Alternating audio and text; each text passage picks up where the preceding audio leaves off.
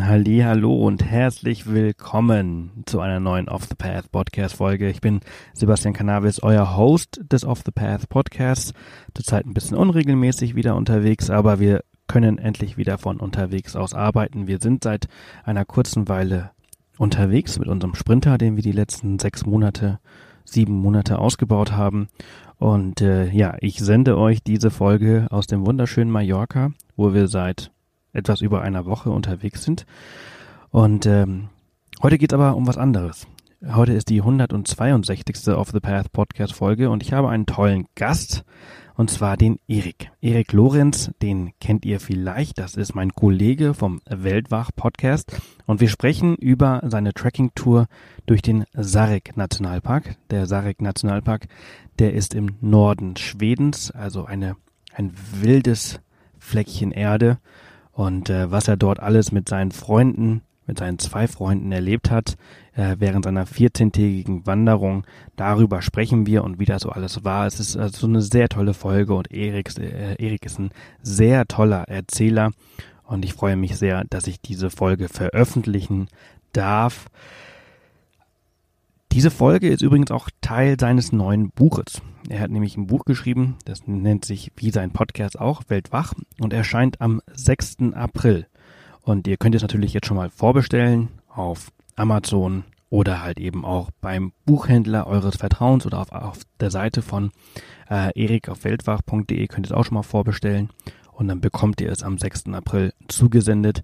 Da schreibt er über verschiedene Erlebnisse seiner Reisen, ähm, ein mit Sicherheit, also wenn die anderen Reisen nur halb so spannend sind wie die ähm, der Sarek Nationalpark, dann lohnt es sich. Es ist wirklich ganz toll, wie er erzählt und was er so erlebt hat und ich bin mir sicher, dass dieses Buch ähm, ein ganz, ganz großer Erfolg wird. Also schaut gerne mal rein. Ich habe euch das Buch auf Amazon verlinkt in den Show Notes, also swiped gerne mal in eurer App hoch und dann findet ihr den Link und dann könnt ihr es direkt vorbestellen.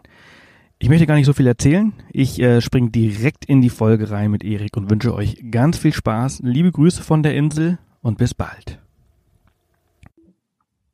Erik, schön, dass du da bist. Hallo Sebastian, ich freue mich. Ja, ich mich auch. Äh, zwei Wochen ist es her, dass äh, ich Gast bei dir sein durfte. Heute drehen wir den Spieß um. Du bist Gast bei mir. Das und heißt, äh, ja, ich, bin gespannt. Ich, äh, du hast äh, du, also meiner Meinung nach bist du einer der besten Moderatoren unter uns Reisepodcastern. Deswegen, ich kann, also die Latte liegt sehr hoch und ich möchte, ich kann dir an die ran. das äh, baut eine unangenehme Drucksituation. Nein, alles gut. Du bist ja gerade, ja nicht Moderator. Ja, gut, das bin ja ich. ja, das ist sehr, sehr nett von dir es war aber wirklich auch eine tolle Folge mit dir. Also auch an deine Hörerinnen und Hörer, die jetzt vielleicht zuhören und das noch nicht mitbekommen haben. Du warst gerade äh, kürzlich bei uns zu Gast bei Weltwach und äh, es war wirklich ein richtig tolles Gespräch. Hast du ganz, ganz toll gemacht. Ja, also das Feedback bisher ist äh, sehr gut gewesen. Es hat auch wirklich viel Spaß gemacht, äh, ja, mit dir darüber zu, zu sprechen, über unsere Erlebnisse der letzten zehn Jahre. Heute sprechen wir ähm, auch über Erlebnisse, aber die sind nicht so lange also nicht so lange her und äh, vor allem, ähm, ja, es geht um eine Wanderung. Du bist den äh, Sarek Nationalpark, oder du bist durch den Sarek Nationalpark gewandert. Darum soll es heute gehen. Ganz genau. Wo fangen wir an? Wann, wann ist deine äh, Wanderung gewesen? Wie lange ist das her? Das ist jetzt ähm, drei Jahre her, glaube ich. Also ist schon, ist schon ein bisschen was her aber ist mir doch äh, über weite Teile noch sehr präsent, weil es wirklich äh, naturmäßig, äh, zusammen vielleicht noch mit meiner Tour durch, durchs Himalaya-Gebirge, naturmäßig wirklich ganz, ganz vorne für mich liegt.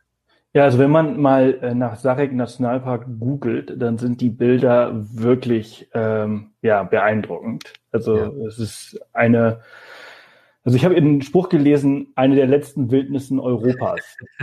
genau. Europas letzte Wildnis. Das ist sozusagen der reißerische, die reißerische Überschrift, die da gern verwendet wird, die streng genommen natürlich nicht so ganz korrekt ist, äh, denn es gibt auch noch andere Wildnisgebiete. Schon allein in Lappland gibt es noch etliche weitere. Aber diese Formulierung bringt eben doch zum Ausdruck, was einen dort erwartet. Also es ist eben schon eine ziemlich starke Abgeschiedenheit, wirklich schier endlose Landschaften aus, aus gletscherbedeckten Bergen, dann eiskalten Gebirgsflüssen, Heidekraut, überwucherte Ebenen und ja, die, die höchste Konzentration an Bergen und Gletschern in ganz Schweden. Also es ist, ähm, ja, vielleicht sollte man das erstmal kurz verorten. Also es liegt in Schwedisch Lappland, der Sarek Nationalpark, also im schwedischen Teil Lapplands. Und er umfasst 2000 Quadratkilometer, also schon, schon eine ordentliche Größe. Und in diesem Nationalpark gibt es eben, wie gesagt, Berge, Flüsse, Ebenen, Gletscher, alles sowas. Aber es gibt keine markierten Wege, es gibt kein Handyempfang oder irgendeine andere Möglichkeit, sich dort äh, verständlich zu machen, auszusteigen, wenn man sich irgendwie den Knöchel verknackst oder so oder Hilfe zurufen, keine Imbissbuden, kein nichts. Also man ist da wirklich ohne doppelten Boden unterwegs und ähm, dementsprechend fällt der Sarek auch unter Treckern in die schwierigste Kategorie, Kategorie 6. Wusste ich bis vor einer Weile auch nicht, dass es da Kategorien gibt, ist aber wohl so. Und genau diese Landschaft, genau das, was du ja gerade auch schon angesprochen hast, was man auch schon bei einer schnellen äh, Google-Bildersuche finden kann, genau das hat uns eben dort hingelockt vor einigen Jahren. Das erinnert mich so ein bisschen an das, was äh, Philipp und Caro von The Sunny Side mal erzählt haben. Mit dem war ich mal unterwegs in, in, in der Schweiz und die haben den Denali Nationalpark in Alaska.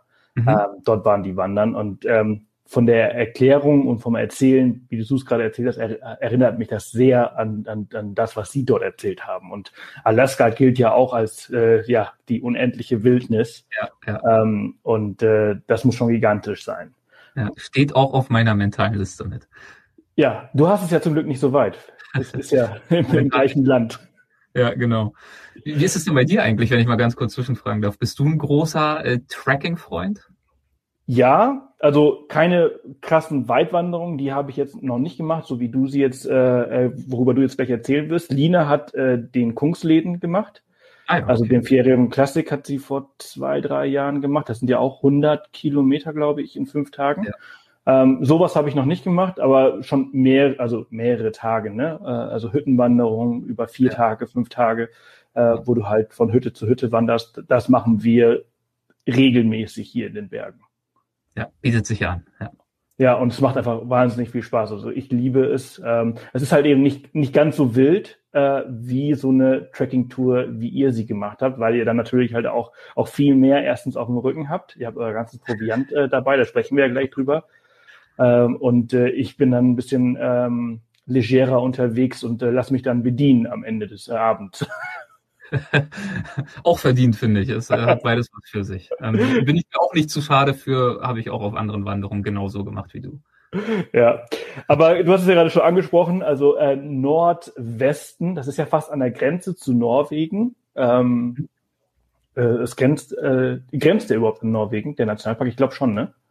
Äh, ich glaube ja. Im, also, Im, östlichen, am östlichen Ende. Äh, am ja. westlichen Ende. Äh, es ist halt ein Riesennationalpark, deswegen ähm, müsste ich jetzt tatsächlich nochmal selber eine Karte aufrufen.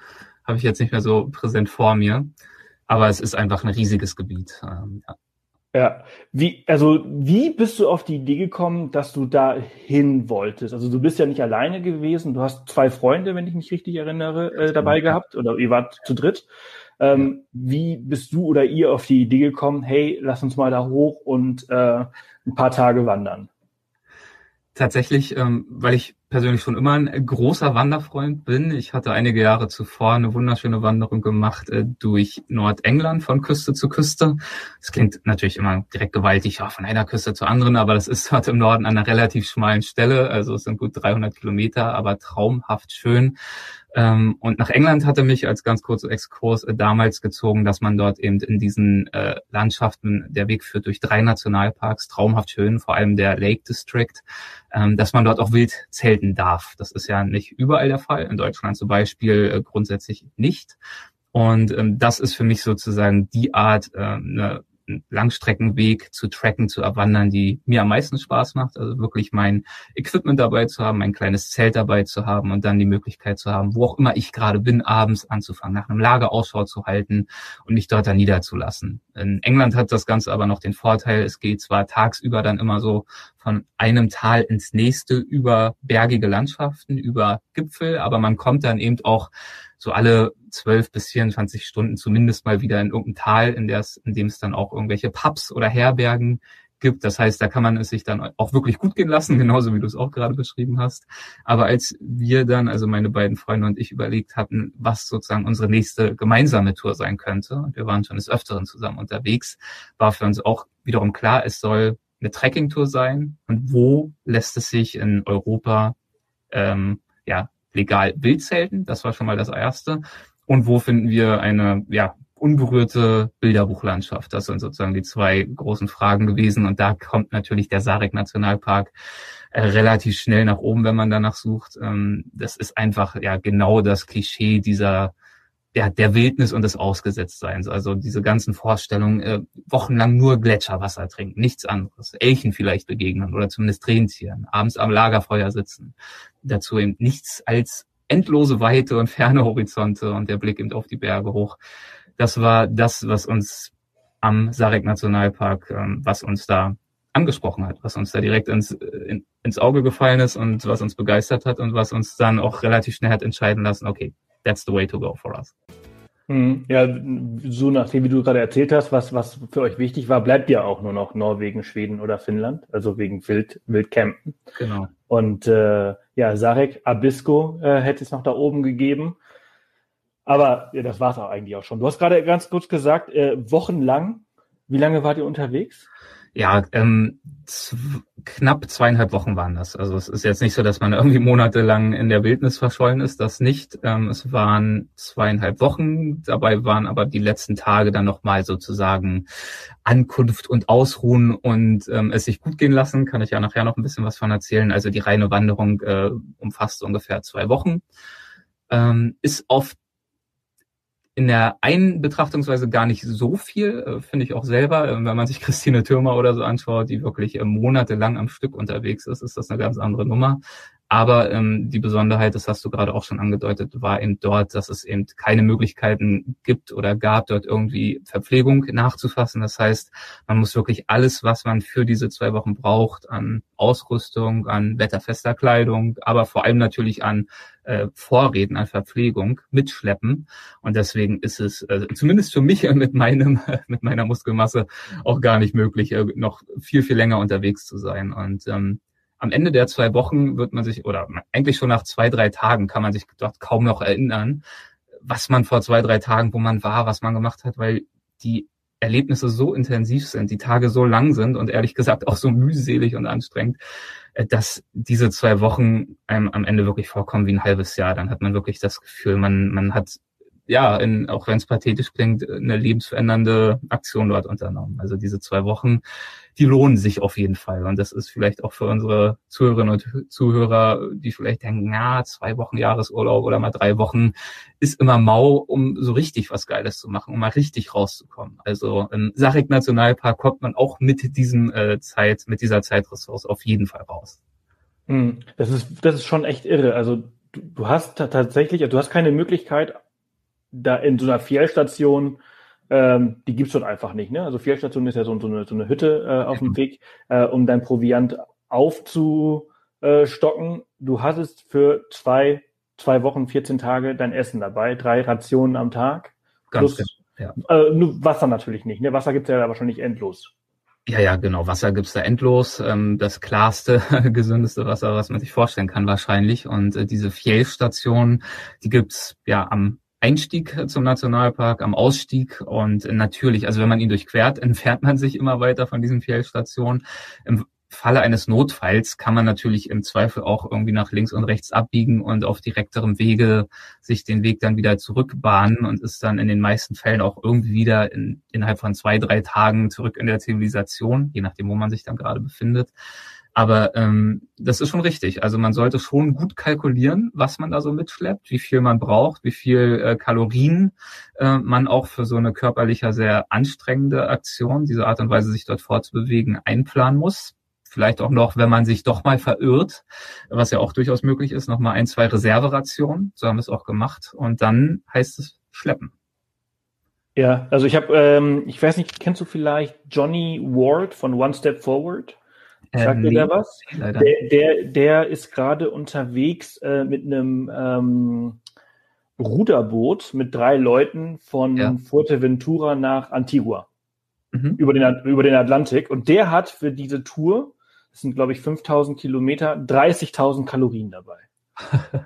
Sehr gut. Weißt du, wie viel Kalorien du eingepackt hattest oder wie hast du das berechnet? Ich habe ehrlich gesagt keine Ahnung mehr, was die konkreten Zahlen äh, anbetrifft. Wir haben, wir haben uns das zusammen recherchiert und gegoogelt und haben dann tatsächlich auf Basis unserer Recherchen eine Excel-Liste angelegt, äh, haben sozusagen wirklich jede Mahlzeit jedes Tages durchkalkuliert äh, und haben versucht, eine gute Mischung zu finden aus natürlich so Gerichten wie Haferflocken, die verhältnismäßig leicht sind mit einem hohen Nährwert oder auch schwarzes Dosenbrot, die typische Astronautennahrung, Proteinriegel, Trockenfrüchte, Nüsse, all das. Ähm, Haferflocken wurden dann natürlich eben nicht irgendwie lecker mit Milch oder so zubereitet, sondern äh, direkt mit Milchpulver abgemischt und so einer Prise Kakao, alles aufs Gramm genau abgewogen und dann für jeden Tag äh, sozusagen in Toppets-Beuteln vorgepackt.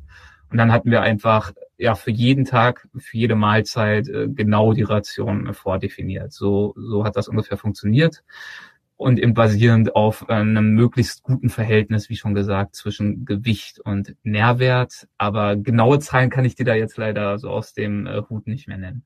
Hm. Habt ihr dann auch solche, diese Trockennahrung, also diese, diese Tütchen, ähm, wie nennen die sich denn? Es gibt ja verschiedene Marken.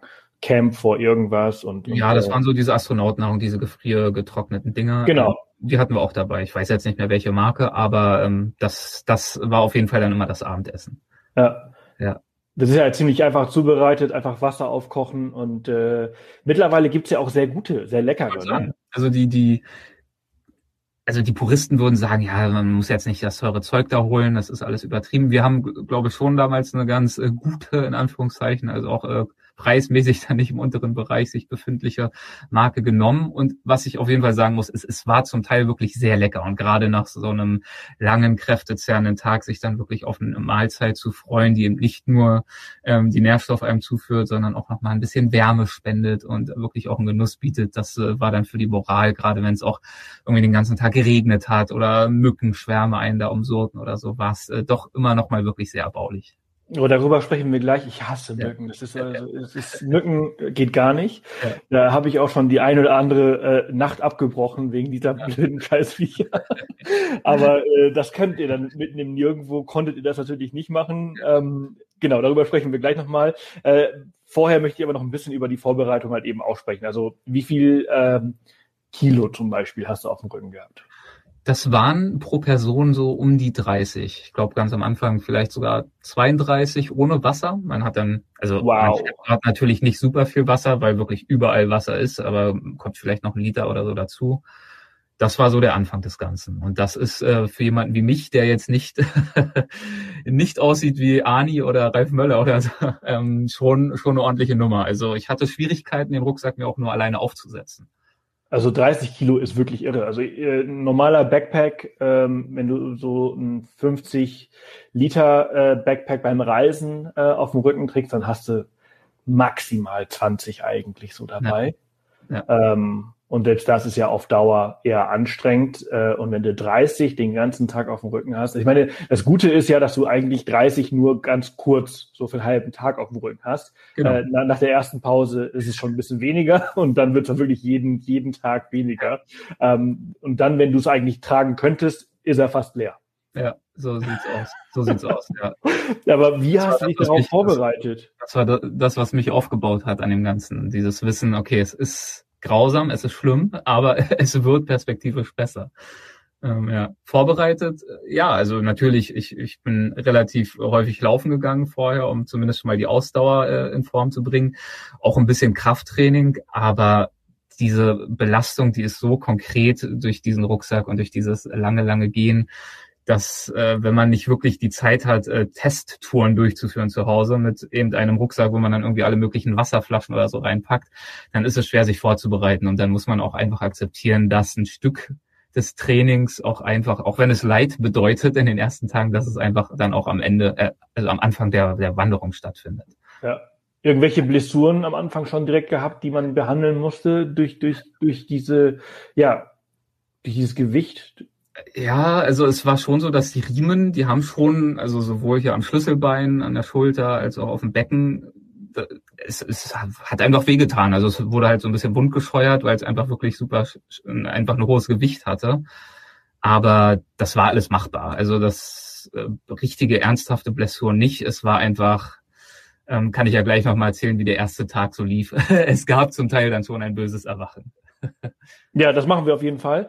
Ähm, worauf wenn man das jetzt nachmachen möchte, ich muss ja ehrlich sagen, ich habe ja jetzt keine große Erfahrung. Wenn Dine jetzt mit dir sprechen würde, dann hätte sie viel mehr Erfahrung als ich.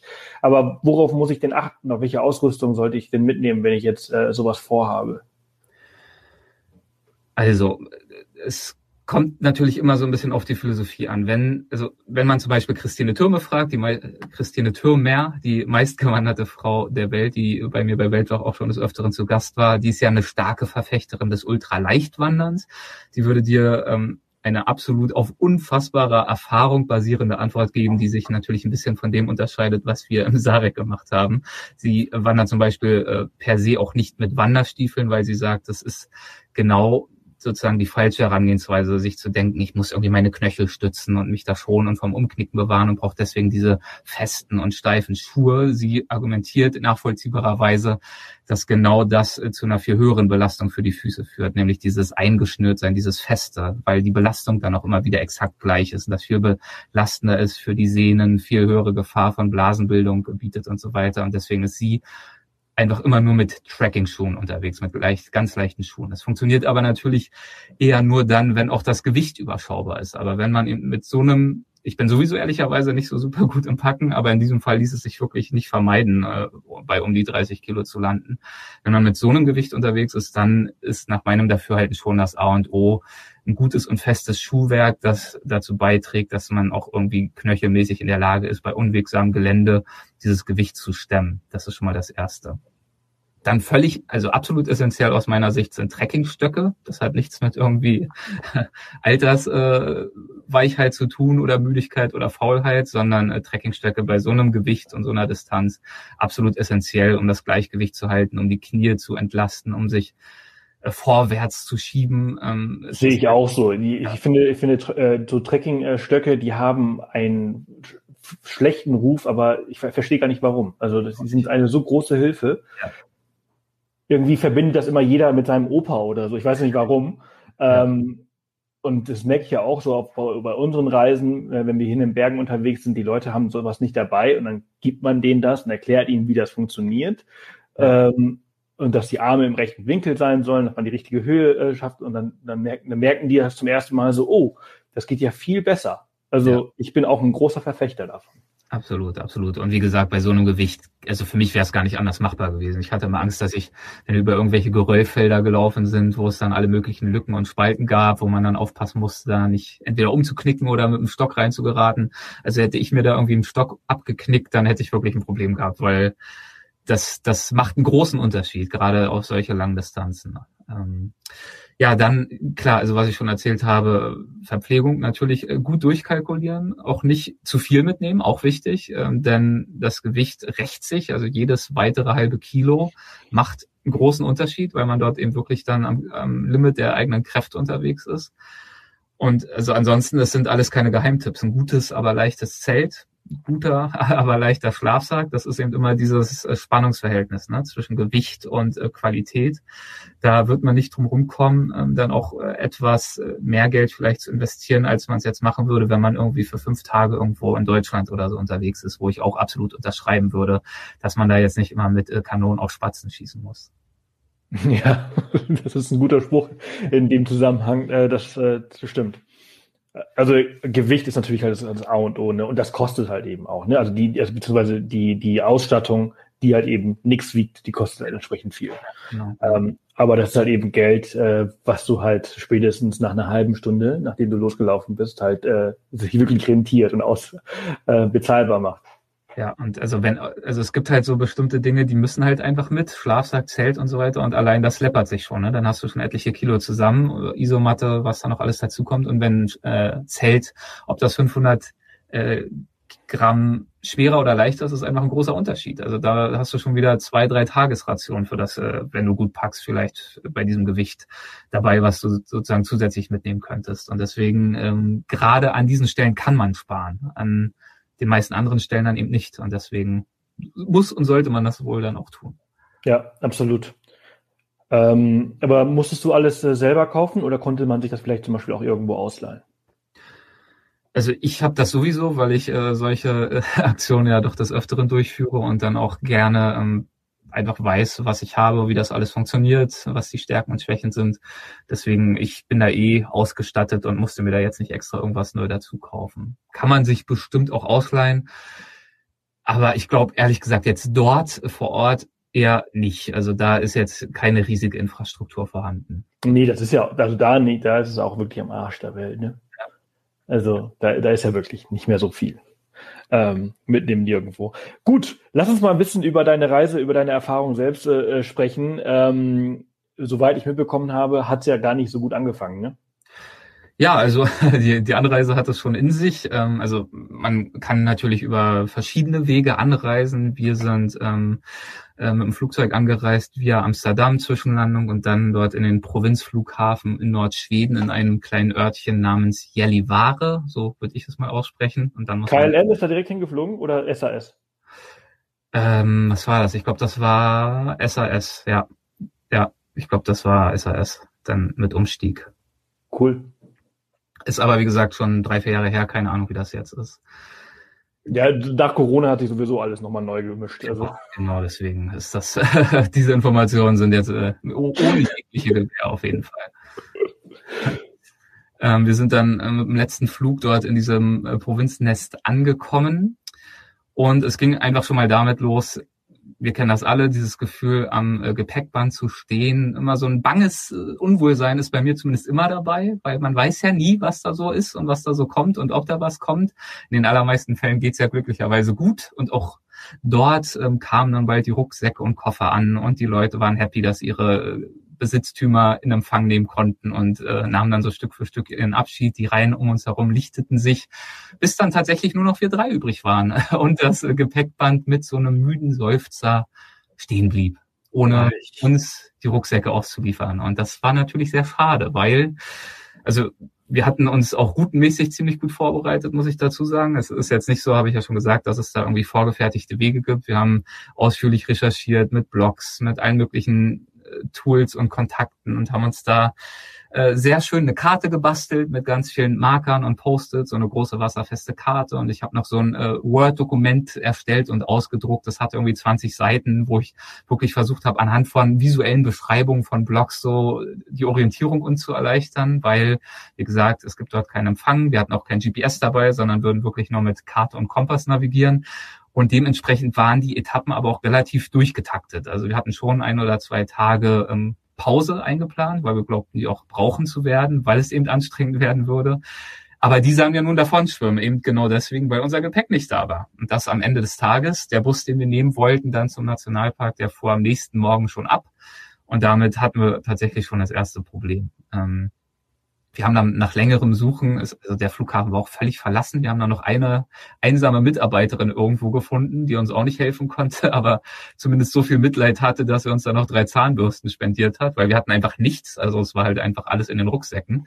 Habe ich auch übrigens was draus gelernt. Immer zumindest so ein, ein Pack Wechselklamotten und Zahnbürste und so immer im Handgepäck. Ist auf jeden Fall eine gute Idee, ähm, falls da doch mal was verloren geht. Naja, und dann haben wir uns da in unserem Hotel niedergelassen und haben dann äh, dort rausgefunden, dass unsere Gepäckstücke tatsächlich in Amsterdam hängen geblieben waren und dass der nächste Flug aber zu uns nach Jelivare, ich glaube, drei Tage später erst stattfinden würde. Also noch ein Problem. Und haben das dann äh, aber so organisiert bekommen, dass äh, die Rucksäcke in einen anderen Flug verladen wurden am nächsten Tag, der nach Kiruna ging. Das ist die nördlichste Stadt Schwedens, also noch, noch näher am Ende der Welt. Und haben dann einen Koch des Hotels überredet, der uns dann dorthin gefahren hat, anderthalb oder zwei Stunden, haben die Rucksäcke in Empfang genommen, waren ganz beglückt. Er hat uns wieder zurückgefahren. Wir sind dann irgendwann am Nachmittag angekommen und hatten Glück, denn direkt gegenüber des Hotels liegt der Busbahnhof, dieser kleine Busbahnhof von Jelivare. Und äh, pro Tag kommen nur zwei Busse durch. Den ersten hatten wir natürlich längst verpasst. Der, den zweiten eigentlich auch, aber der hatte eine halbe Stunde Verspätung und er stand gerade da, als wir ankamen. Und das war natürlich unsere Rettung. Wir haben, wir haben Hoffnung geschöpft. Perfekt, halber Tag Verlust, das kriegen wir austariert, das kriegen wir hin. Sind zum Busfahrer gesprintet, haben ihn gebeten, noch fünf Minuten schnell zu warten, damit wir noch die Gelegenheit haben, aus dem Rucksack noch so ein paar Sachen auszupacken, so Wechselklamotten für den Rückflug und noch ein, zwei Ersatzbatterien oder vielleicht doch eine Socke zu viel und noch ein bisschen Papierkram vom, für den Rückflug oder so einfach, weil jedes Gramm zählt, ich habe schon gesagt. Also wir wollten unbedingt alles, was wir nicht unbedingt brauchen, äh, zurück im Hotel lassen. Haben wir auch gemacht, ganz hastig und äh, sind dann in den Bus gesprungen und los ging's. Und dann waren wir tatsächlich einige Stunden später, dann am späten äh, Nachmittag am Eingang zum Nationalpark, ähm, an der Fährstation und sind dann dort über den See geschippert auf einer kleinen Fähre mit einem Dutzend anderer Tracker, also eine ganz kleine Fähre und haben dann das erste Mal wirklich diesen Nationalpark in all seiner wundervollen Schönheit, das muss man wirklich sagen, in Augenschein nehmen können. Ja, sehr cool. Also ich kenne dieses Gefühl zu gut, also was du gerade beschrieben hast ja. am Flughafen. Das ist mir nämlich auch schon zweimal passiert. Und das ist halt, das, das ist halt einfach ein richtiges Scheißgefühl. Ja. Wenn alle weg sind und du da stehst wie jemand, der halt einfach, ja, nicht abgeholt wird.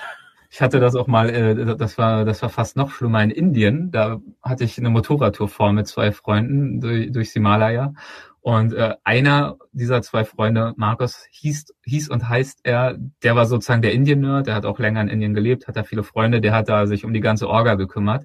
Und meine zwei Buddies, die würden aus Stuttgart anreisen, ein bisschen vor mir ankommen dort dann in Neu-Delhi und ich würde dann eben auch ankommen und dann würden wir uns am Flughafen treffen. Und ich kam dann dort an. Natürlich, ähm, ich habe es ja schon vorweggenommen, kein Rucksack da, nichts da, habe dann irgendwie versucht, äh, WLAN zu finden, Kontakt zu meinen beiden Buddies aufzunehmen und habe dann dort die Info von den beiden bekommen. Die waren, die haben nicht etwa gewartet dort am Flughafen, sondern die waren noch in Stuttgart. Ihr Flug war ausgefallen.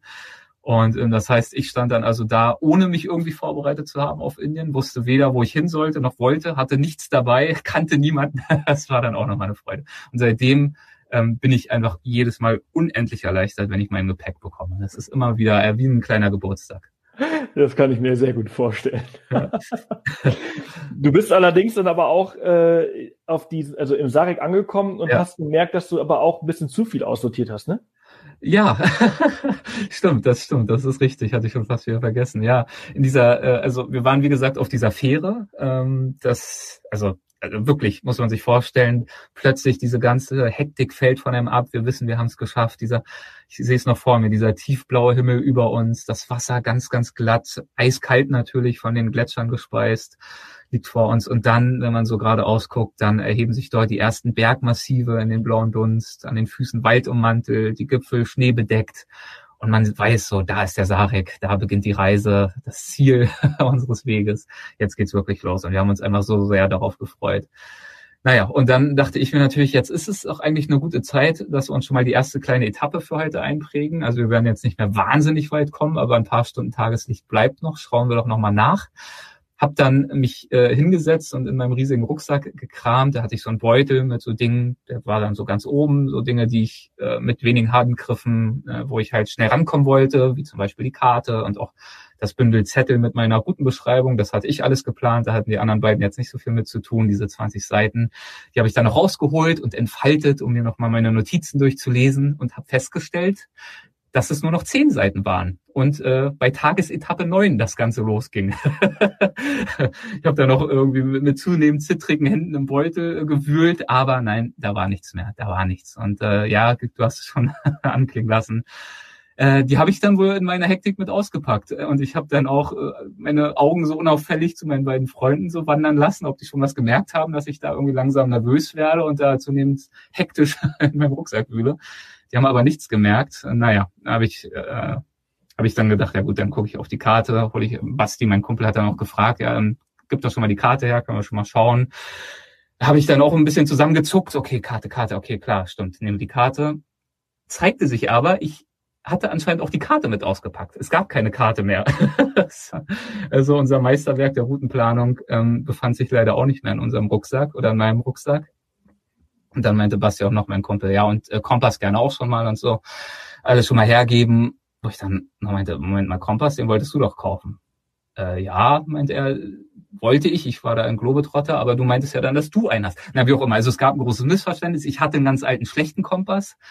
Wir dachten jeweils, der andere bringt einen Kompass mit. So war jedenfalls die Situation und wir haben dann, also ich habe dann festgestellt, okay, es gibt keine Routenbeschreibung, es gibt keine Karte und es gibt auch keinen Kompass und wir sind hier on the edge of the wilderness und ähm, haben uns, und das merkt man jetzt in meiner äh, Erzählung gerade nicht so richtig zugegebenermaßen, haben uns auch das alles auch wirklich monatelang vorbereitet. Also wir haben genau besprochen, wer nimmt wie viel Klopapier mit, wer hat eine Nagelschere, wer ein Taschenmesser, nichts doppelt, alles perfekt durchgeplant.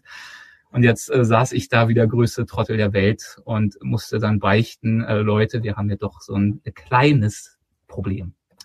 Das Gute war, äh, Falk, der andere Kumpel, der ist auch äh, so ein Sicherheitsmensch. Und der hat dann nur gesagt, Leute, ich weiß doch, dass ich mich auf euch nicht verlassen kann. Und äh, der hatte sozusagen von allem ein zweites Set dabei. Natürlich die Routenplanung nicht, aber wir sind dann mit der Karte, ich hatte mir das auch halbwegs eingeprägt, mit seinem Kompass und mit einer Zweitkarte äh, so gut äh, dann doch durchgekommen, dass wir uns nur gelegentlich verlaufen haben, aber am Ende dann doch das Ziel erreichen konnten. Also ich bin ja gerade ja, am Kopf operiert worden. Ich darf meine Hände nicht auf den Kopf legen, aber sonst hätte ich jetzt hier gesessen und gedacht, nein. Also man fühlt sich wirklich wie der größte Trottel und äh, zu Recht auch in diesem Fall. das ist schon echt irre. Aber äh, gut, dass man Freunde hat, die einem manchmal nicht vertrauen. Auf jeden Fall, auf jeden Fall. Das habe ich da auch gelernt. Ja, vertraut mir bitte nicht. Also bei aller Reiseerfahrung, manchmal ist man einfach nur ein Trottel.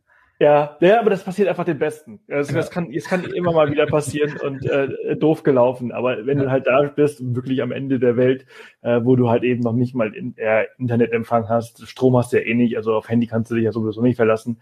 Ähm, ja, aber ist ja noch mal irgendwie halbwegs gut gegangen. Ja, ja, absolut, ja. Ihr habt es rausgeschafft, ihr habt es überlebt und äh, jetzt ist es eine gute Geschichte. Zumindest das, ja. Auch wenn ich, wenn ich sie jetzt so erzähle, insgesamt schon wieder denke, mein Gott, müsste ich vielleicht auch nicht erzählen. ist schon echt peinlich. Aber naja, so war es halt. Ja, ach, ich finde, das macht das Ganze doch viel sympathischer. Ja. Äh, weil halt eben, es zeigt halt eben, dass eben nichts perfekt ist. Äh, und egal wie viel Zeit du investierst und dich vorbereitest, irgendwas kann halt immer passieren. Ne? Ja, absolut. Ähm, ihr seid dann, ihr seid dann äh, da angekommen äh, über mit der Fähre über den See und äh, dann kommt ihr raus, und dann seid ihr ja quasi schon im, im, im Nationalpark und äh, es ging los. Es ging los. Wir gingen los, es ging los, alle gingen los und das hat sich natürlich auch super schnell verteilt, diese paar Leutchen, die da auf der Fähre waren. Also nach, nach fünf Minuten waren wir für uns. Am Anfang gibt's auch noch Pfade natürlich, weil sich das dann da von diesem kleinen Ufer irgendwie alles verteilt. Und es ging los. Also ich, ich weiß noch, ich war so von, oder wir alle drei, so von Glückshormonen durchströmt. Wir waren so begeistert, diese Natur. Wir waren jetzt da. Es ging uns gut. Wir hatten alles beisammen. Wir hatten die Rucksäcke auf, aber das Gewicht, wir waren so beflügelt von der Situation. Ich habe das Gewicht gar nicht mehr gemerkt. Und wir sind also sowas von losmarschiert im Stechschritt mit einer übermütigen äh, Begeisterung, mit einer Freude. Und ich habe auch einfach dieses Gefühl gehabt, mein Gott, es geht. Also dieses Gewicht, ich hatte ja wirklich Angst. Ich habe mich gefragt, mein Gott, bin ich dem körperlich gewachsen? Ähm, wie gesagt, ich bin jetzt nicht das größte Muskelpaket. Ähm, kann ich das schaffen oder werde ich da einfach kläglich scheitern?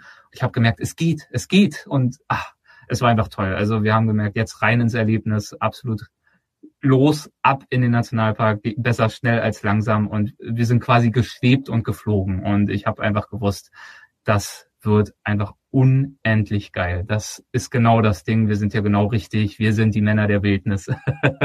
Hier ist unser Ort. So war es die erste Stunde.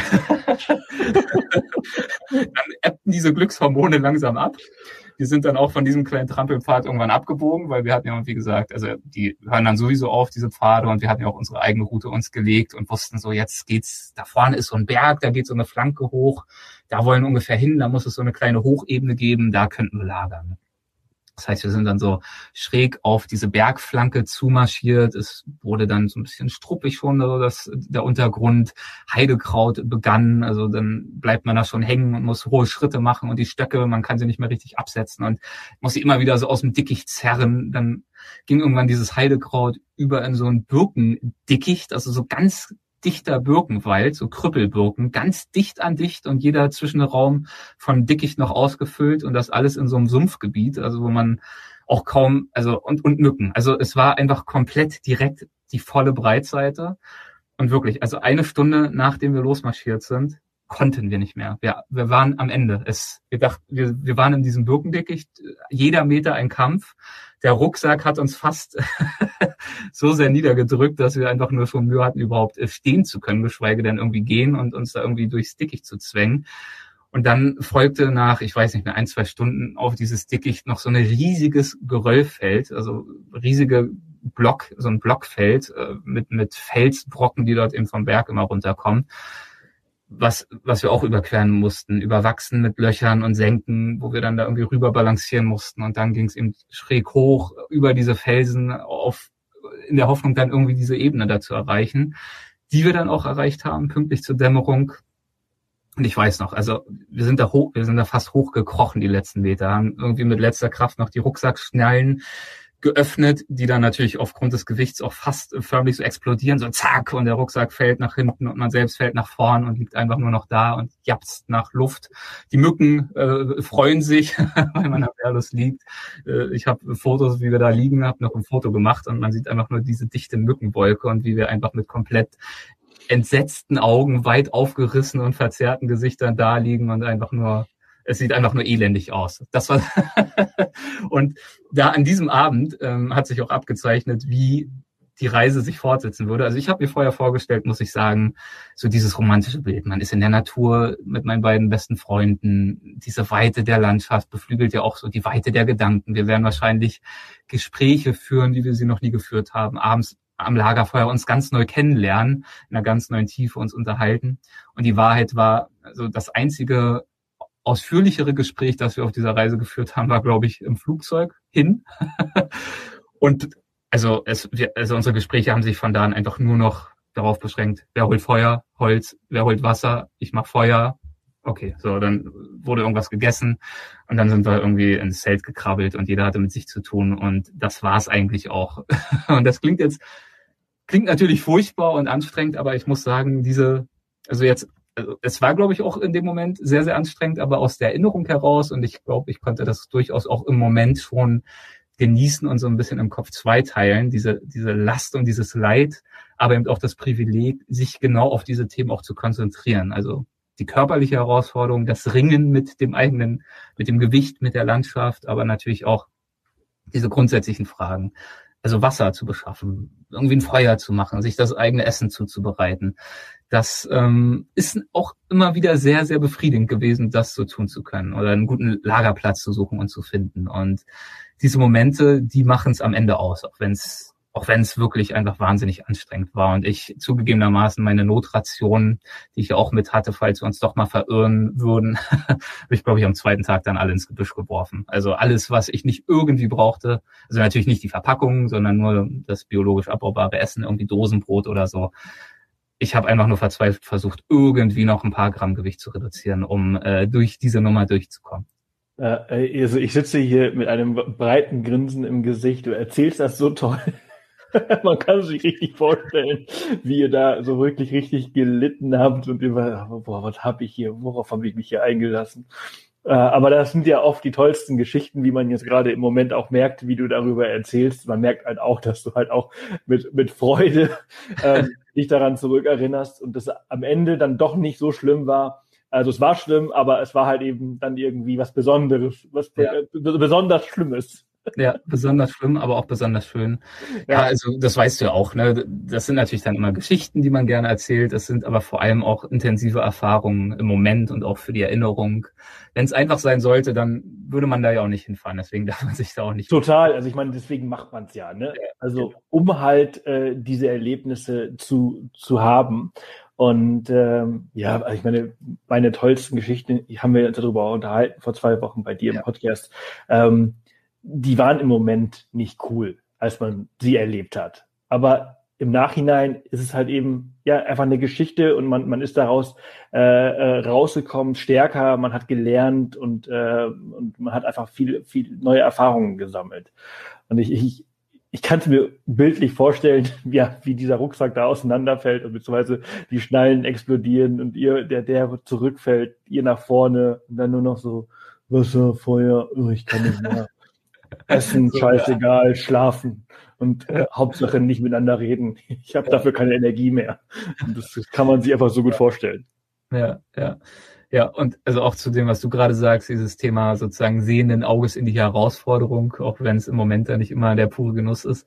Das geht ja bestimmt auch so. Ich finde halt auch, dass äh, diese Schönheit der Landschaft, wenn man sich, sich die wirklich selbst erarbeitet, die einfach nochmal auch einen ganz anderen Wert bekommt. Also im Leid sozusagen auf der anderen Seite, diese andere Seite der Münze, ist aber immer noch die gleiche Münze, dieses Leid und auch der Genuss, dass eben auch die Schönheit und das, was man sieht und empfindet, dadurch eben auch an Intensität und Wert gewinnt. Also das ist ja auch, wenn man an irgendeinen Gipfel denkt, irgendeinen Berggipfel, wenn ich da jetzt selbst hochwandere und dort oben ankomme, dann habe ich ein ganz anderes Erlebnis und auch einen ganz anderen Bezug zu diesem Gipfel als der Typ, der neben mir steht und vielleicht von der anderen Seite mit der Seilbahn hochgekommen ist und auch oben steht und die gleiche Aussicht hat. Für mich hat das dann eine ganz andere Bedeutung. Und so ging es mir definitiv dort auch im Sarek Nationalpark, äh, wo wir ja wirklich tagtäglich von früh bis spät umgeben waren von dieser absoluten Schönheit, von dieser unberührten Natur, von dieser Größe. Ich habe ja schon die Gletscher erwähnt, die Flüsse, die wir furten mussten dann einfach dieser Fakt, dass es wirklich keine Eingriffe in die Natur dort gibt, keine Dämme, keine Strommasten oder Windräder, auch keine Motorengeräusche oder auch menschliches Lachen oder so nichts, sondern man ist einfach nur dort mit diesen zwei Freunden und dem Wind und den Mücken und der Natur. Und das alles wird durch diese Anstrengung gern einfach noch intensiver und noch persönlicher und noch fühlbarer. Konntest du das gut, ähm, das in dem Moment äh, genießen? Also ich kenne ja viele Leute zum Beispiel halt auch, die, wenn die in so einem Moment sind, der so anstrengend ist und der so viel Kraft fordert, dass sie alles andere um sich herum vergessen und sich ähm, viel mehr Energie in ihr Leid stecken und ja. das natürlich noch, noch viel dramatischer macht, als es eigentlich ist. Ähm, war das also hört sich so an, als wenn es bei dir jetzt nicht der Fall gewesen wäre, du dich immer wieder rausholen konntest und dann aber den Moment genießen konntest. Also phasenweise. Es gab da definitiv unterschiedliche Phasen. Äh, ich, ich erinnere mich, also mein schlimmster Tag war auf jeden Fall der zweite Tag. Das weiß ich noch genau. Da hatte ich einfach solche, also meine Fußsohlen, das weiß ich noch, die haben gebrannt durch dieses Gewicht, durch diese Belastung. Bei jedem Schritt, als würde ich irgendwie in, in Messer treten. Es hat einfach also ich, ich konnte einfach nicht. Ich musste phasenweise wirklich alle zehn Minuten den Rucksack absetzen und ähm, ich dachte, meine Güte, das, das wird ja absolut zum Desaster. Und da war es, also muss ich schon zugeben, in solchen Momenten schon schwierig, ähm, das zu genießen oder auch äh, zu einem späteren Zeitpunkt, äh, kommen wir vielleicht gleich noch drauf, ähm, eine Phase, da sind wir durch sogenannte Rabadalen gelaufen. Das ist so ein dicht bewachsenes grünes Tal. Da hat es tagelang geregnet und es war halt irgendwann einfach alles nass. Also nicht nur wir und unsere Klamotten, sondern mein Zelt hat irgendwann dann auch aufgegeben. Also Schlafsack war nass, Zelt war nass, es hat getropft, es war einfach alles nass und oll. Und wenn du halt auch nachts keine Möglichkeit mehr hast, dich zu regenerieren, sondern einfach immer nur klamm bist und weißt, mein Gott, es gibt eine Welt da draußen, eine parallele Realität. da gibt es Betten, die sind trocken, die sind weich. Was für ein Luxus. Aber das ist dann schwer, das in diesen Momenten zu genießen. Aber es gab definitiv auch Momente und Tage, wo es mir besser gelang, wo ich in der Lage war, also insbesondere die Lagerplätze, das muss ich sagen, das war einfach jeden Abend und jeden Morgen wieder atemberaubend, dieses Privileg zu haben, irgendwo das Zelt aufzustellen und ich muss wirklich sagen, also jeder einzelne Lagerplatz, den ich dort im Sarek hatte mit unseren Zelten, war besser als jedweder andere Lagerplatz, den ich je irgendwo anders hatte. Also es war jedes Mal, sitzt man da auf so einer weiten Ebene an einem eiskalten Gebirgsfluss, der auch zum Teil wirklich Strömung hat und blickt über diese Weite. Die Gletscher erheben sich, die Berge. Man macht ein kleines Feuer, das ist dort auch erlaubt, ähm, bereitet sich sein Essen zu. Und auch wenn man vielleicht Schmerzen hat und erschöpft ist und auch nicht mehr so viel redet. Und trotzdem weiß man, das ist hier wirklich ein Moment, der, der wird bleiben und der hat eine ganz große Bedeutung. Ja, also das ist halt bei uns auch beim Reisen sind es für mich meistens die Sonnenaufgänge, die ja. in Erinnerung bleiben. Ähm, viel mehr als die Sonnenuntergänge. Also dieses, diese Ruhe eines Morgens, ja. Wenn du besonders, wenn du der Erste vielleicht sogar bist, ja. der irgendwo rauskommt, also aus dem Zelt oder aus dem Camper oder aus der Hütte, ist, ist scheißegal. Aber die, dieses, dieses Besondere am Morgen, wenn die Welt ja. aufwacht und, und äh, du auch da bist und das alles erleben darfst, das ist äh, gigantisch. Absolut. Also man muss natürlich dazu sagen, dort nördlich des Polarkreises äh, waren die Sonnenauf- und Untergänge jetzt nicht so spektakulär, weil es halt nie wirklich dunkel wird. Das ist natürlich äh, dort der Fall. Ähm, aber ja, es wird dann so ein bisschen diesig und dunstig. und dann muss man sich irgendwie äh, einreden, jetzt ist es Nacht, jetzt gehe ich ins Bett. Aber dieses Gefühl und diese Ruhe nach dem Aufstehen, die ist das ist natürlich trotzdem da und das habe ich auch so empfunden. Ja, dieses einen Kaffee machen oder halt irgendwie ein ja. Wasser aufkochen mit, ja. mit, einem Beutel Tee und dann äh, am Feuer da so zu sitzen und in diese Weite zu schauen, das muss schon, äh, das muss schon toll sein. Ja. Du hast äh, gerade die äh, Rapadalen äh, angesprochen. Ähm, eigentlich wollte ich vielleicht mit was Schönerem weitermachen, aber da du es gerade angesprochen hast, äh, du hattest ja im Vorgespräch erwähnt, äh, 35 Kilometer langes Tal, nur Regen für Tage. Ähm, da ja, da schätzt man dann schon äh, alles andere, was man äh, vorher hatte und äh, später wieder haben wird.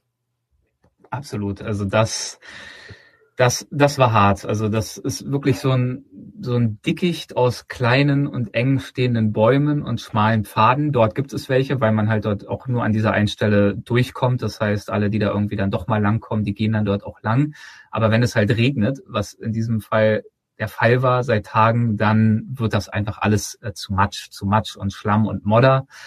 Und wenn das über Tage geht und die Temperaturen waren jetzt auch nicht wahnsinnig hoch, also ich weiß nicht mehr genau, was jetzt dort, vielleicht so 12, 15 Grad, waren, kann man vielleicht noch dazu sagen, im August dort, also schon äh, sozusagen ein bisschen später, ähm, im Juni, Juli ist es definitiv wärmer, aber dort ist die Mückenplage dann auch noch größer. Wir sind extra so in so einem Zeitraum gegangen, August, September, wo es dann schon langsam kühler wird und so eine Mischung gegeben ist aus ähm, klimatisch hoffentlich noch angenehm genug, wenn auch jetzt nicht äh, unbedingt immer T-Shirt-Wetter, aber dass die Mücken eben nicht mehr ganz so brutal sind. Und sowas dort eben auch. Es war äh, frisch, es hat geregnet die ganze Zeit. Und wie schon gesagt, irgendwann war einfach alles nur noch nass. Und da dann die Moral aufrecht zu halten, ist dann schon nicht so einfach. Und da habe ich mich dann auch oft versucht zu erinnern an äh, Anekdoten und Weisheiten und Einsichten, die ich selbst äh, in meinem Podcast, im Weltwach-Podcast, ja oft schon von äh, meinen Gästen äh, erhalten habe, die zugegebenermaßen ja noch von ganz anderen Abenteuern und Unternehmungen erzählen. Also dass das, was ich so mache, ein Klacks dagegen. Also ich erinnere mich zum Beispiel an Helga Henke, das ist die erste deutsche äh, Frau, die es erfolgreich auf den Everest drauf und wieder runter geschafft hat. Und die hat mir auch ausführlich davon erzählt, dass also sie war dort auch in einem Trupp damals unterwegs, Ende der 90er. Das waren nur Männer, glaube ich, und sie. Und natürlich, also die meisten sind umgekehrt, weil es einfach diese, es geht ja beim Everest nicht nur darum, du musst irgendwie hoch und du musst stark sein, sondern es ist ja vor allem, so hat sie mir es auch erklärt, eine mentale Herausforderung, dieses äh, Akklimatisieren. Ne? Du bist dann in diesen Höhenlagern, Höhenlager 1, gehst dann 500 Meter hoch, Höhenlager 2, gehst dann wieder runter, akklimatisieren und wieder hoch, wieder ein bisschen weiter hoch, noch ein bisschen wieder runter und über Wochen gehst du diese gleichen Wege am, am absoluten Limit deiner Kräfte, schnappst nach Luft, versuchst immer ein bisschen weiter zu kommen, bis es dann irgendwann für den Gipfel reicht. Und die meisten haben irgendwann gesagt, ich halte das nicht mehr aus, ich könnte kotzen. Wenn ich jetzt noch einmal diese Schneezunge hier hoch muss, ich fahre nach Hause. Und sie hat auch erklärt, das ist eine mentale Herausforderung. Du musst da einfach mental an den richtigen Punkt kommen. ich will nicht sagen, dass mir das immer gelungen ist dort. Ähm, und wie gesagt, also ich sage dazu, meine Herausforderung war ein winziger Bruchteil dessen, wovon sie da gesprochen hat. Umso mehr habe ich versucht, das zur Motivation äh, zu nutzen, zu sagen, komm, jetzt ähm, reiß dich auch ein bisschen zusammen, es äh, geht vorbei und äh, das Glück wird auch wieder zurückkehren. Und äh, das war in diesem Fall dann definiert durch sowas Schlichtes wie die Sonne. Ich weiß auch genau, als dann der erste Tag kam, als dann endlich das erste Mal wieder die Sonne schien und der erste Sonnenstrahl mich traf, das, das war pure Magie. Also da reckt man sich dann wirklich wie so eine Sonnenblume dem Licht entgegen und hätte das auch für nichts auf der Welt eingetauscht. Diese Sonne, dieses Gefühl der Wärme, das erst natürlich mit die Haut so ganz sanft berührt und dann hat man das Gefühl, es dringt auch so langsam wirklich rein in die Knochen und man taut so langsam auf und wird wieder warm und äh, kann auch mal irgendwie die Klamotten, die natürlich seit Tagen klamm sind, in die Sonne legen.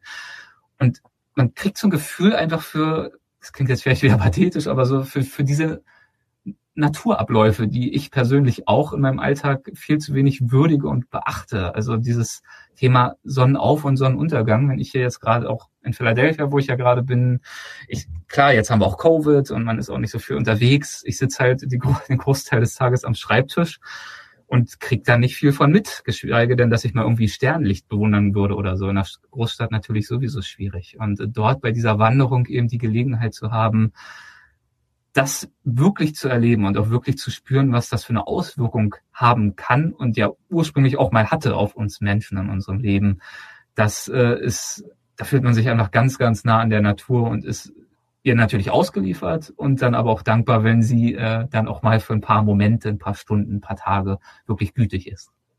Ja, das kann ich mir so gut vorstellen. Äh, das ist, ja, ich, ich kenne diese, diese, diese Gefühle und diese Erfahrungen halt aus anderen Erlebnissen und ähm, was du gerade schon gesagt hast, diese, diese mentale Stärke, das ist halt eben das, das Größte. Und ich glaube, da kann man sich auch schlecht darauf vorbereiten. Also du kannst dich körperlich darauf vorbereiten, mhm.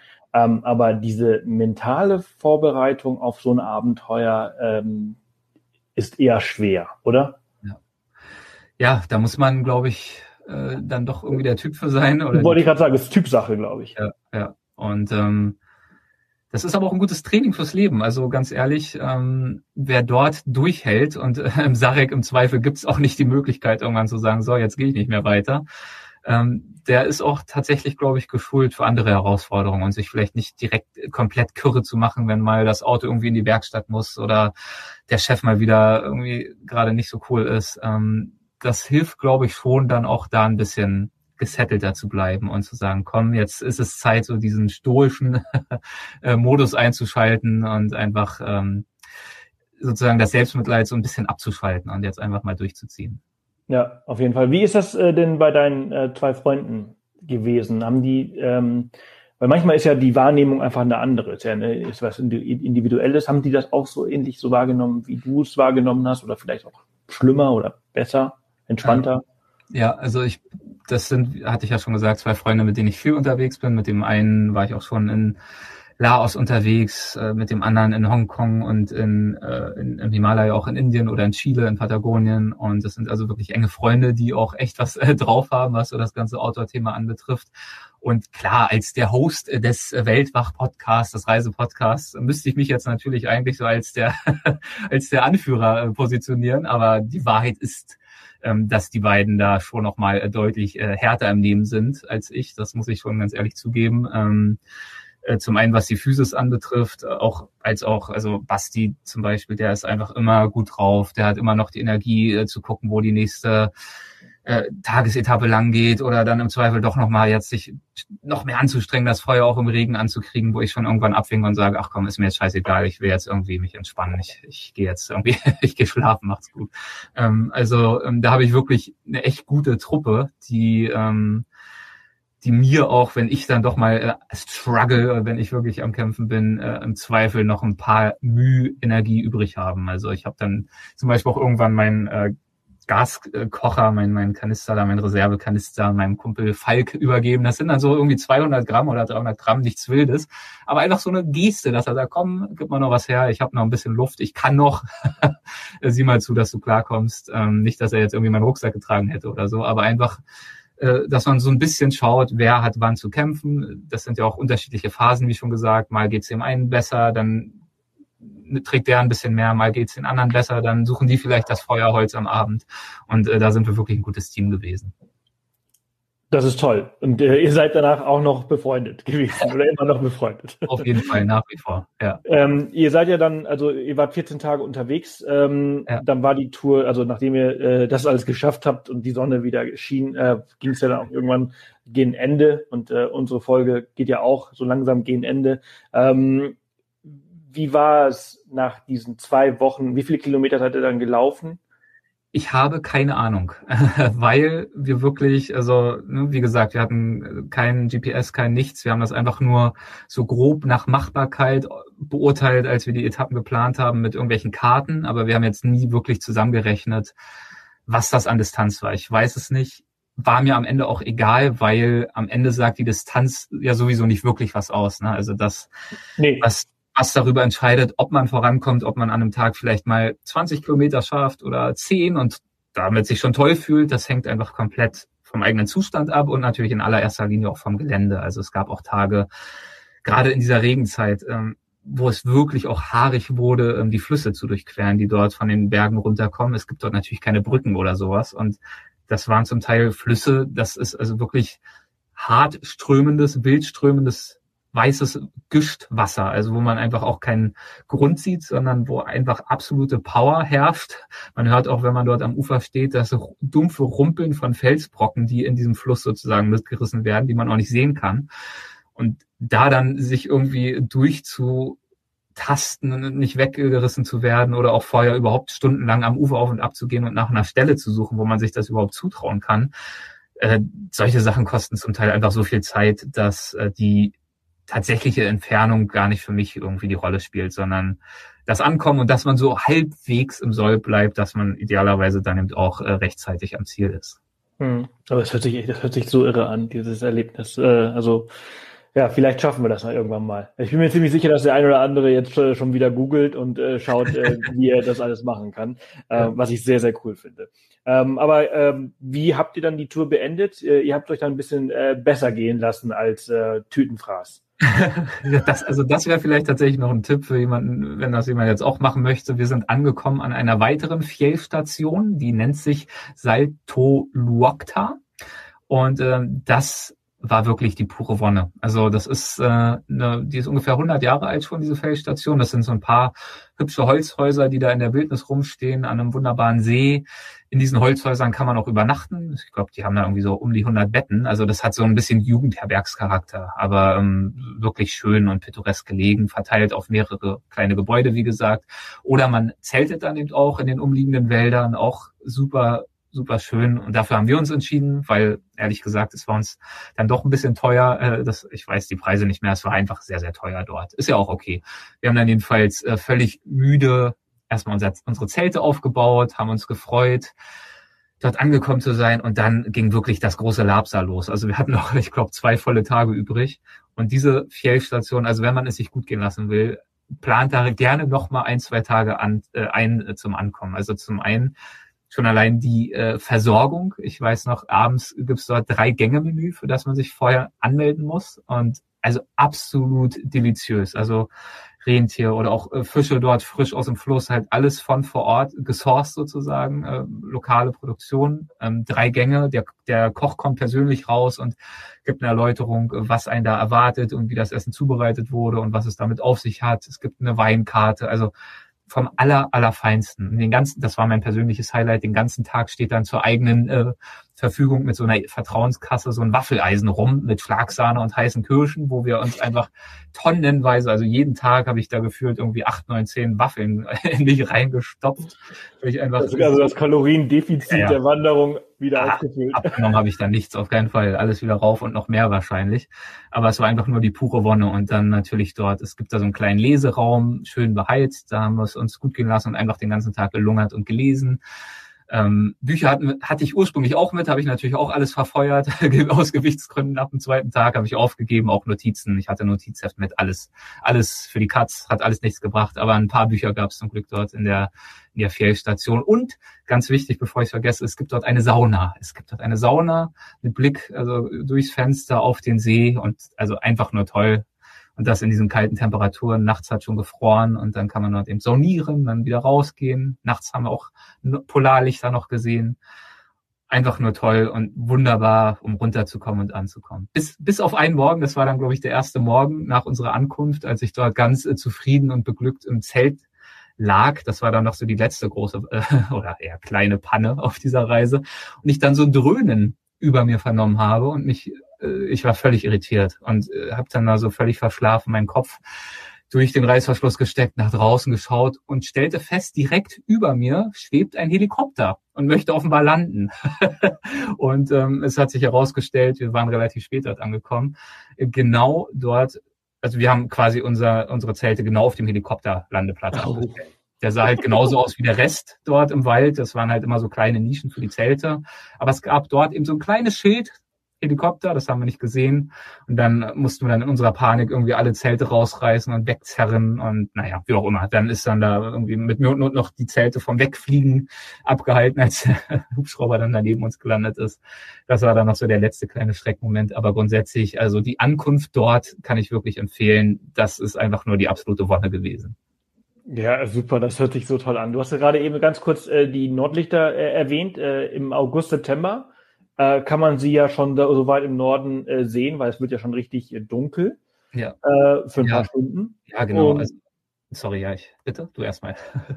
Nee, erzähl, erzähl gerne. Also das Ich ist ja auch ein gesagt, ganz so- tolles, tolles Gefühl, ne, die auch endlich mal zu sehen. Ja, ja. Und sorry, da, wenn es so wirkt, als würde ich dich unterbrechen, ich glaube, ich höre dich immer so eine zwei Sekunden verzögert. Das soll nicht so unhöflich sein. Ähm, genau, also ich hatte ja vorhin schon gesagt, so richtig dunkel ist es da nicht geworden, zumindest am Anfang der Wanderung nicht. Dann Stück für Stück wurde es immer dunstiger und dann gegen Ende der Wanderung, also da machen ja tatsächlich schon äh, zwei, drei Wochen durchaus einen Unterschied, war es zumindest schon äh, dunkel genug, dass wir so Ansätze sehen konnten. Also es waren jetzt sicherlich nicht die beeindruckendsten äh, Polarlichter oder Nordlichter, äh, die man je so gesehen hat, aber es waren meine ersten und es äh, hat diesen Moment, äh, es hat ausgereicht, um di- diesen Anblick äh, absolut besonders zu machen für uns.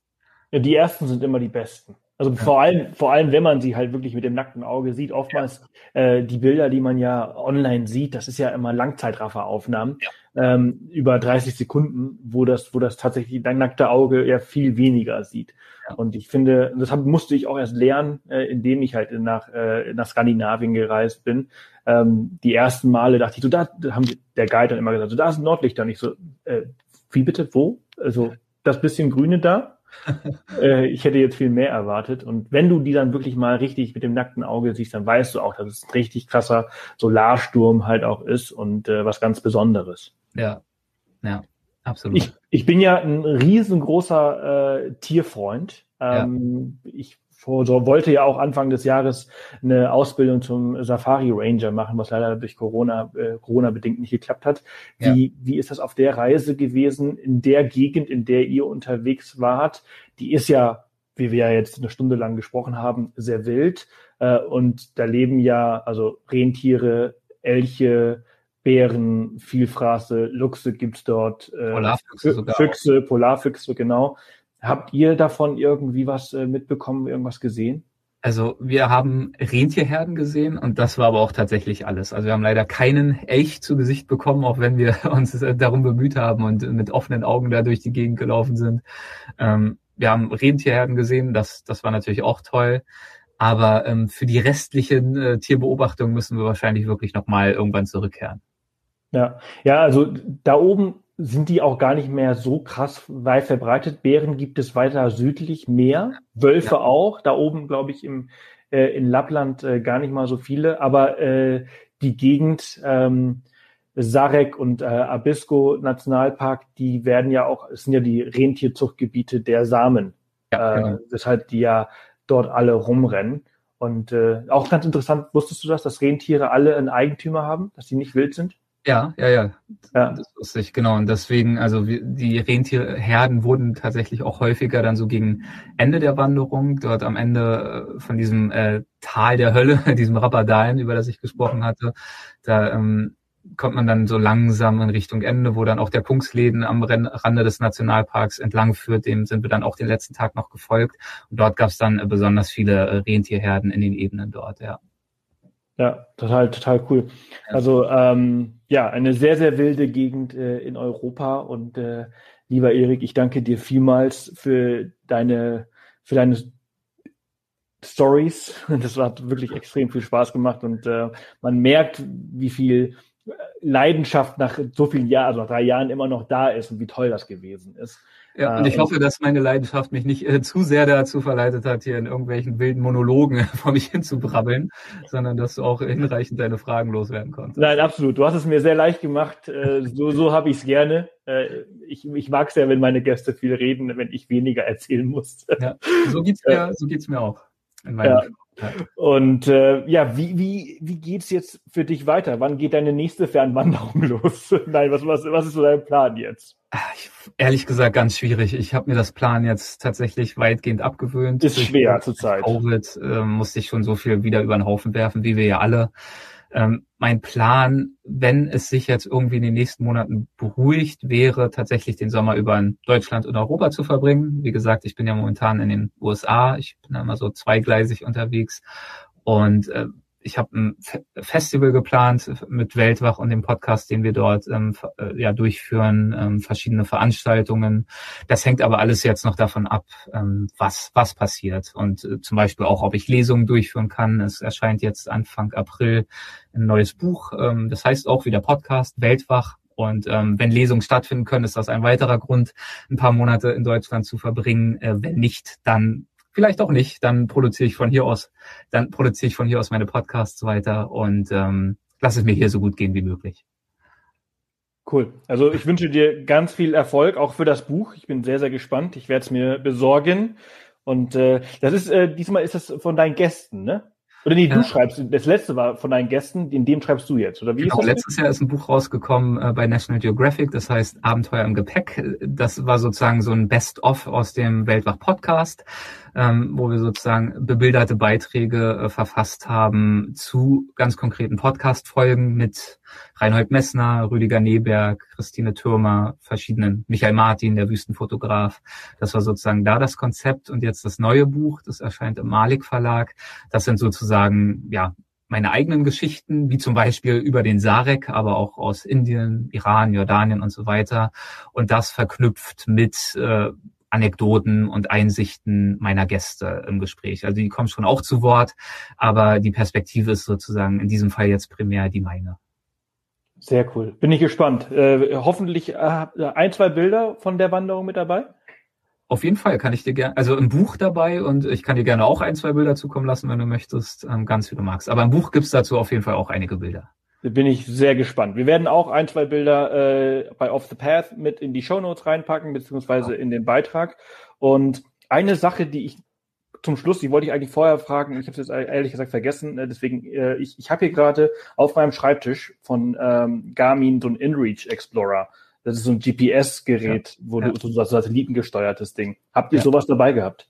Nein, wir sind, ähm, wie gesagt, komplett ohne GPS, ohne alles, einfach nur Karte und Kompass, das war unser Motto. Ähm, ich weiß, also GPS-Technologie ist ja nicht wahnsinnig komplex, da findet man sich schnell mit zurecht, aber wir hatten tatsächlich einfach Lust äh, auf die Herausforderung und uns da nach eigenem äh, Ermessen und nach eigenen Kräften zurechtzufinden. Hat ja. auch dazu geführt, dass wir an einer Stelle mal wirklich einen ganzen Tag verloren haben, weil wir im falschen Hochtal gelandet sind. So einfach ist es dann oft nicht, aber ähm, macht natürlich auch äh, sehr viel Spaß zu schauen, äh, ja selbst zu navigieren und äh, wirklich zu versuchen, die Landschaft lesen zu können. Ähm, ist wirklich eine interessante Herausforderung, weil man sich ja gar nicht vorstellen kann, in so einer riesigen Weite, wo also man spricht davon nicht von irgendeinem kleinen Hügel oder mal einer Straße, wo man sich verfährt, wie in einer Großstadt, sondern ganze Berge, wo man sich vertut, dass das ein ganz anderer Berg ist, ein ganz anderes Teil, man quasi ganz woanders ist. Und wenn man da einmal komplett sozusagen die Orientierung verliert, sie dann wieder zu finden und sich mit Hilfe von kleinen Hinweisen, vielleicht einer Flussgabelung oder einer Mündung oder ja, irgendeinem Vegetationsgebiet äh, sozusagen detektivisch wieder neu zu orientieren und äh, herauszufinden, wo man eigentlich ist und wo man eigentlich hin will, ähm, das war für uns ein Teil des Spaßes, vielleicht im entsprechenden Moment dann auch nicht immer, aber der Herausforderung und dann am Ende ja doch auch der Freude. Ja, das kann ich mir vorstellen. Der, die, der Grund, warum ich das gefragt habe, ist gar nicht wegen des GPS äh, an sich, sondern ja. weil du ja damit halt im Notfall, äh, also einen Notfall absetzen könntest. Ja, ja, ja. ja. Und äh, da sind die äh, ganz, äh, ganz praktisch, weil die ja. halt über Satelliten laufen, nicht über normalen äh, Dingsempfang. Ja, sag, sag mir was, ähm, ist ehrlicherweise auch äh, anzuraten, das äh, mitzunehmen, haben wir aber trotzdem nicht getan. Ist ja. vielleicht Learning fürs nächste Mal. Ja, vielleicht. Äh, sehr ja. cool. Auf jeden Fall, Erik, ich danke dir vielmals für tolle 70 Minuten hier im Off the Path Podcast. Ich wünsche dir ganz viel Erfolg für dein Weltwach-Buch, für dein Weltwach-Podcast und für all deine zukünftigen Projekte. Das ist sehr, sehr nett von dir. Wünsche ich dir auch. Dir wünsche ich vor allem viel, viel Erfolg mit deinem Buch, mit dem Mikroabenteuerbuch. Ähm, echt äh, tolle Lektüre. Habe ich auch viele Anregungen daraus gewinnen können, ähm, die ich hoffentlich dann jetzt auch im Sommer, wenn ich in Deutschland bin, äh, ein bisschen nutzen kann. Würde ich mich jedenfalls sehr darüber freuen. Beste Zeit, um äh, viele Mikroabenteuer hier genau. zu erleben. Genau. Ich wünsche dir was. Bis bald. Ja, tschüss, danke.